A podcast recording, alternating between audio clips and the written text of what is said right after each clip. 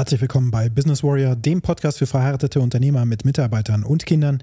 Diejenigen Unternehmer und Unternehmerinnen, die genauso wie du jeden Tag im Dreieck des Wahnsinns unterwegs sind. Das heutige Thema lautet, baue und manage deine Listen. Was das bedeutet, das erfährst du direkt nach dem Intro. Bis gleich.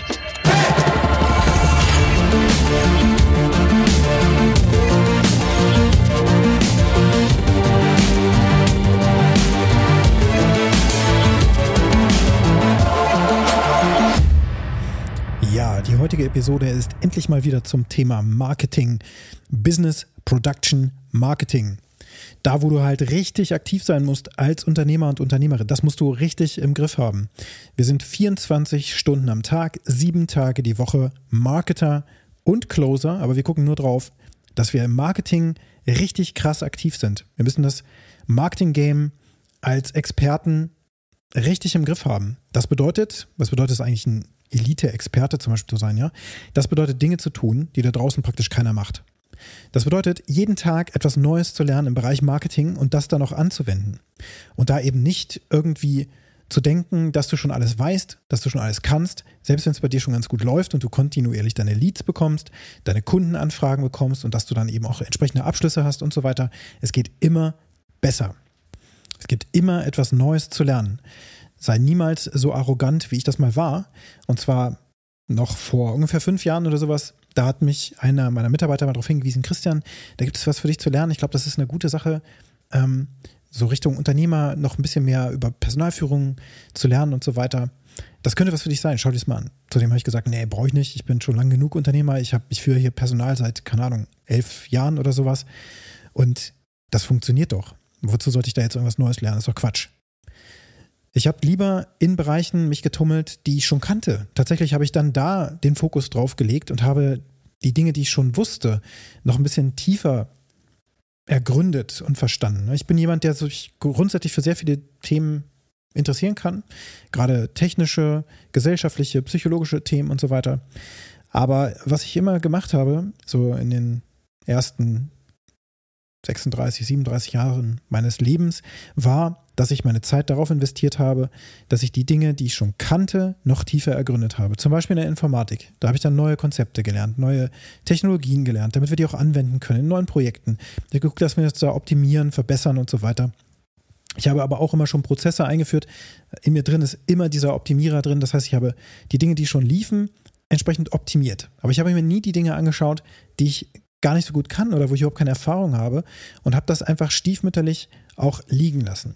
Denn ich habe mich darauf ausgeruht, gerade in den ersten elf Jahren der Willian GmbH, meines Unternehmens, meines ersten Unternehmens, was ich gegründet habe, dass ich mich darauf verlassen habe, dass wir durch Empfehlungsmarketing immer weiter empfohlen werden und dadurch von Projekt zu Projekt zu gelangen. Das ist auch so gewesen. Das hat funktioniert. Wir haben immer neue Projekte bekommen. Wir sind intern in unseren Kunden Kreisen, also in den Unternehmen, die auch sehr groß waren, so eine Automotive-Firma wie Volkswagen zum Beispiel, sehr, sehr groß. Da wird man dann also von A nach B auch weiterempfohlen, insbesondere dann, wenn man gute Arbeit leistet, logischerweise.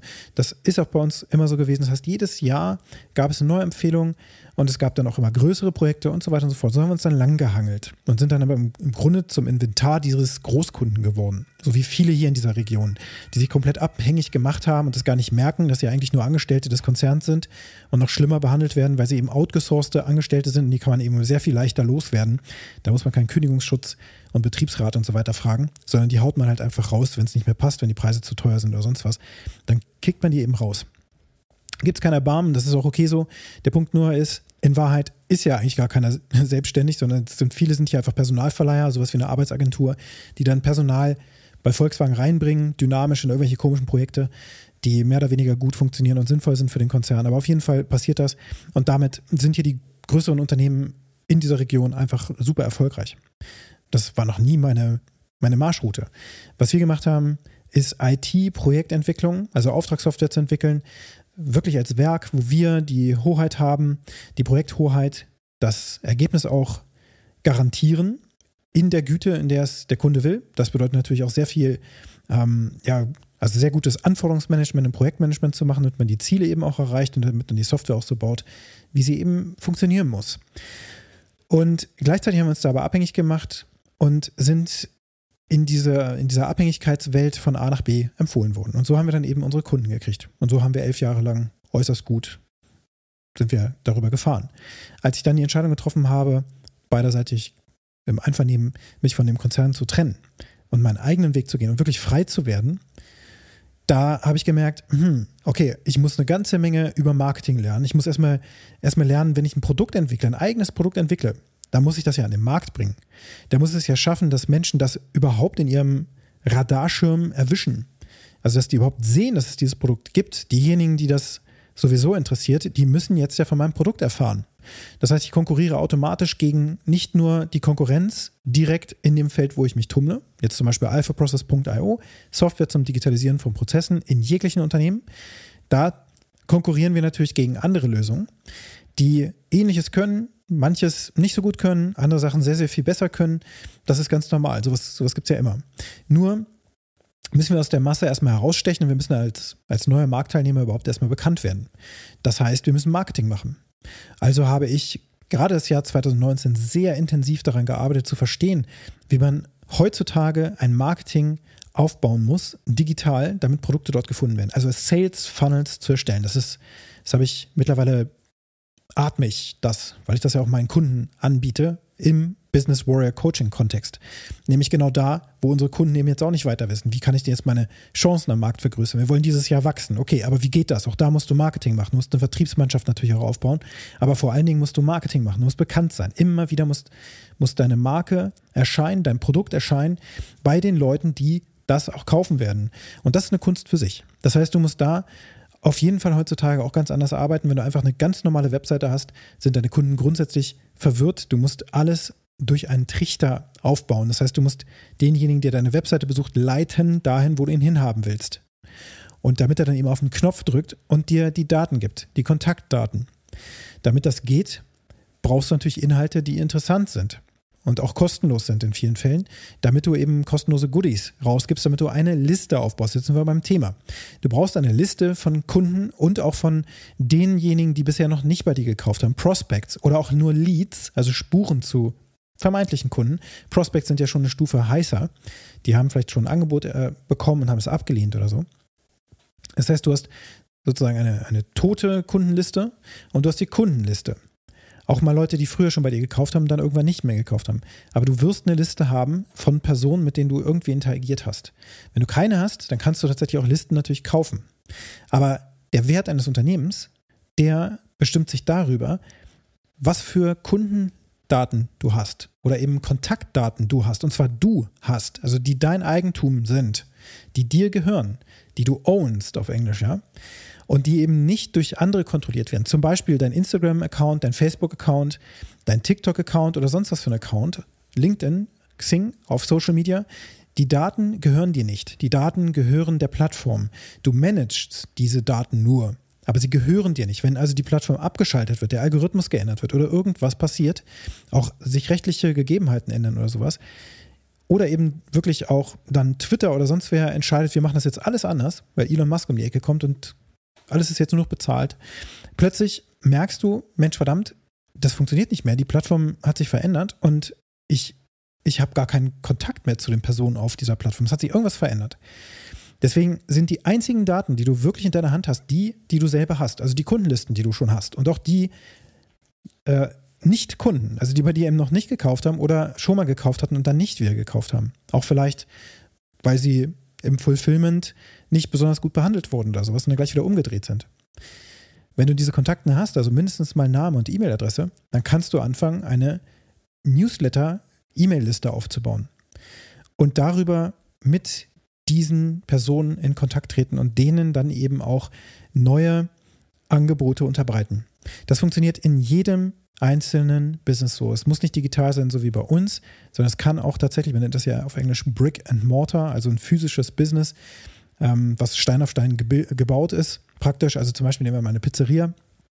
Es kann auch eine Pizzeria sein, wo die Menschen, die reinkommen, bei dir eben direkt an der Kasse bezahlen. Die bestellen dann da ihre Pizza, sagen, hey, eine Margarita bitte mit extra Käse. Okay, 10,95 Euro oder was auch immer jetzt so eine Pizza kostet. Und dann gehen die ja wieder. So, Chance vertan, denn du hast keine Kontaktdaten zu diesem Kunden, der bei dir schon mal gekauft hat. Du hast auch keine Möglichkeit, mit, mit Personen in Kontakt zu treten, die einfach nur den Laden betreten und dann wieder umdrehen natürlich. Ne? Aber jetzt stellen wir uns mal vor, du würdest Folgendes tun. Jeder, der zu deinem, zu deinem, zu deiner Kasse kommt und eine Bestellung aufgibt, dem würdest du sagen, hey, wenn du mir deine E-Mail-Adresse gibst, dann packe ich die auf eine Liste, dann kriegst du auch von mir entsprechend äh, Angebote.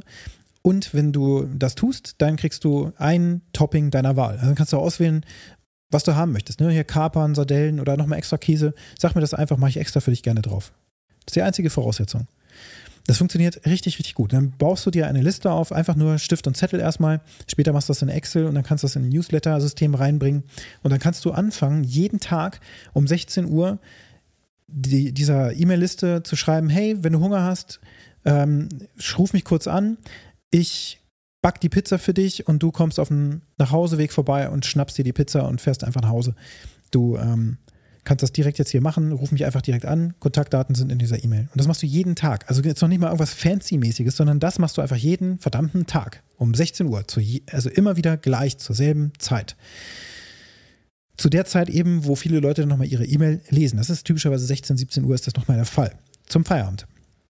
Und auf dem Nachhauseweg dann eben nochmal eine Pizza abzuholen. Hm? Da kriege ich jetzt schon direkt Hunger und das Wasser läuft mir im Mund zusammen. Jetzt selber tatsächlich Bock auf so eine leckere Pizza. Und wenn der Pizzabäcker das dann noch so vorbereitet, dass ich dann nicht mal warten muss, na wie geil ist das denn? Das heißt, man hat direkt auch schon einen Benefit. Erstens brauchst du eine Motivation, wie dir den Menschen die Kontaktdaten geben, gegen eine Gegenleistung natürlich, du musst dir was geben dafür.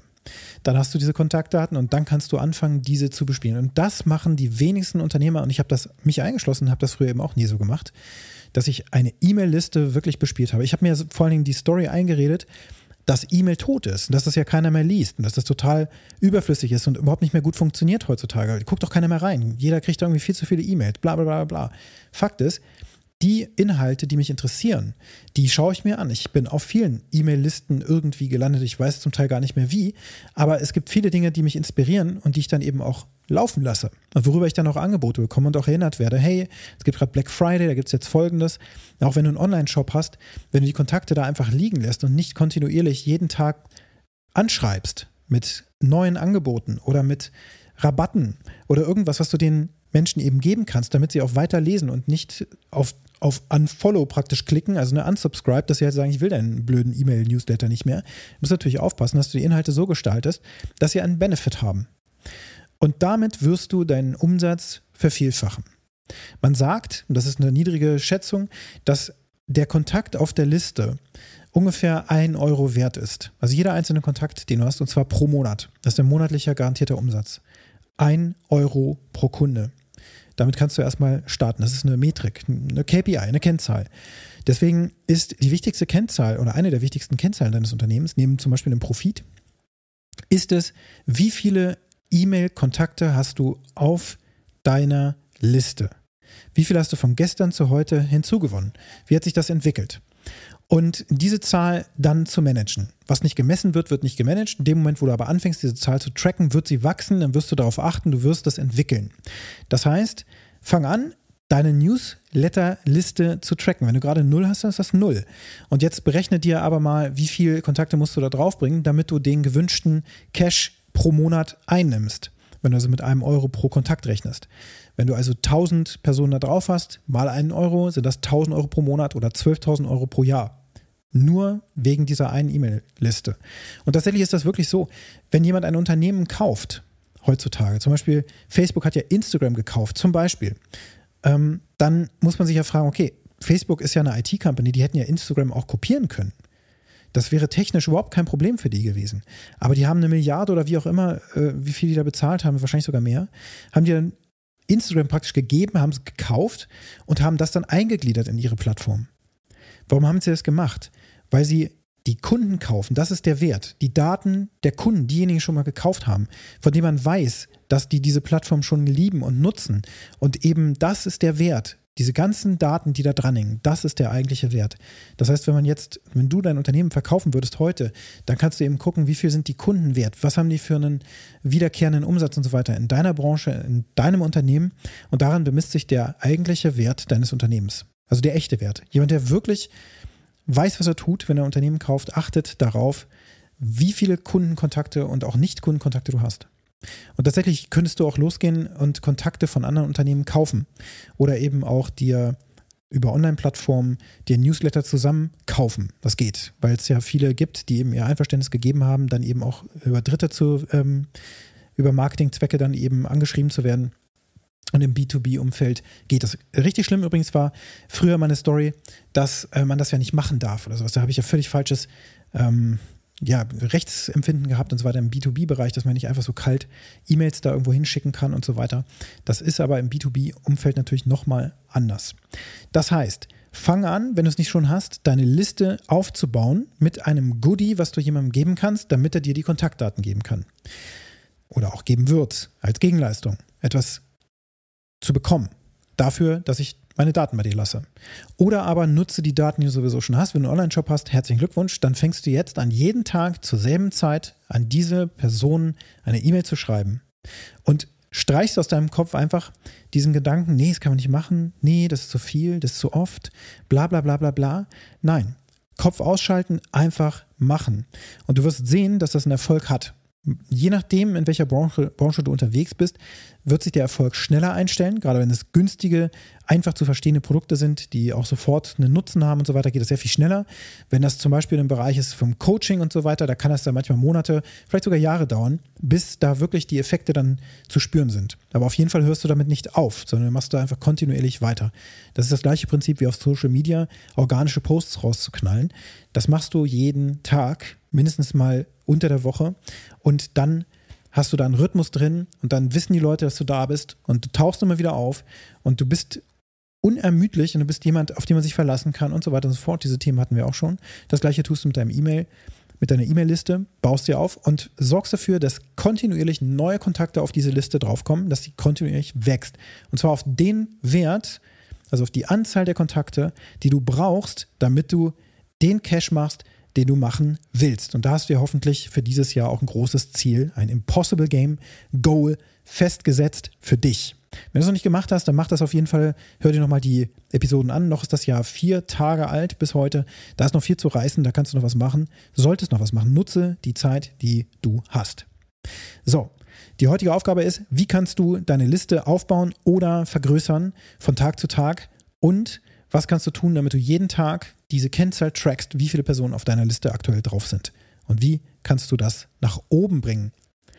Und wenn dir der Podcast hier gefallen hat, dann hinterlasse mir eine positive Bewertung auf der Plattform, wo du den Podcast gerade hörst. Und wenn du mit mir Kontakt aufnehmen möchtest, dann kannst du das sehr gerne tun. Die Kontaktdaten findest du in den Show Notes. Ich freue mich auf dich und jetzt wünsche ich dir einen ganz erfolgreichen Tag.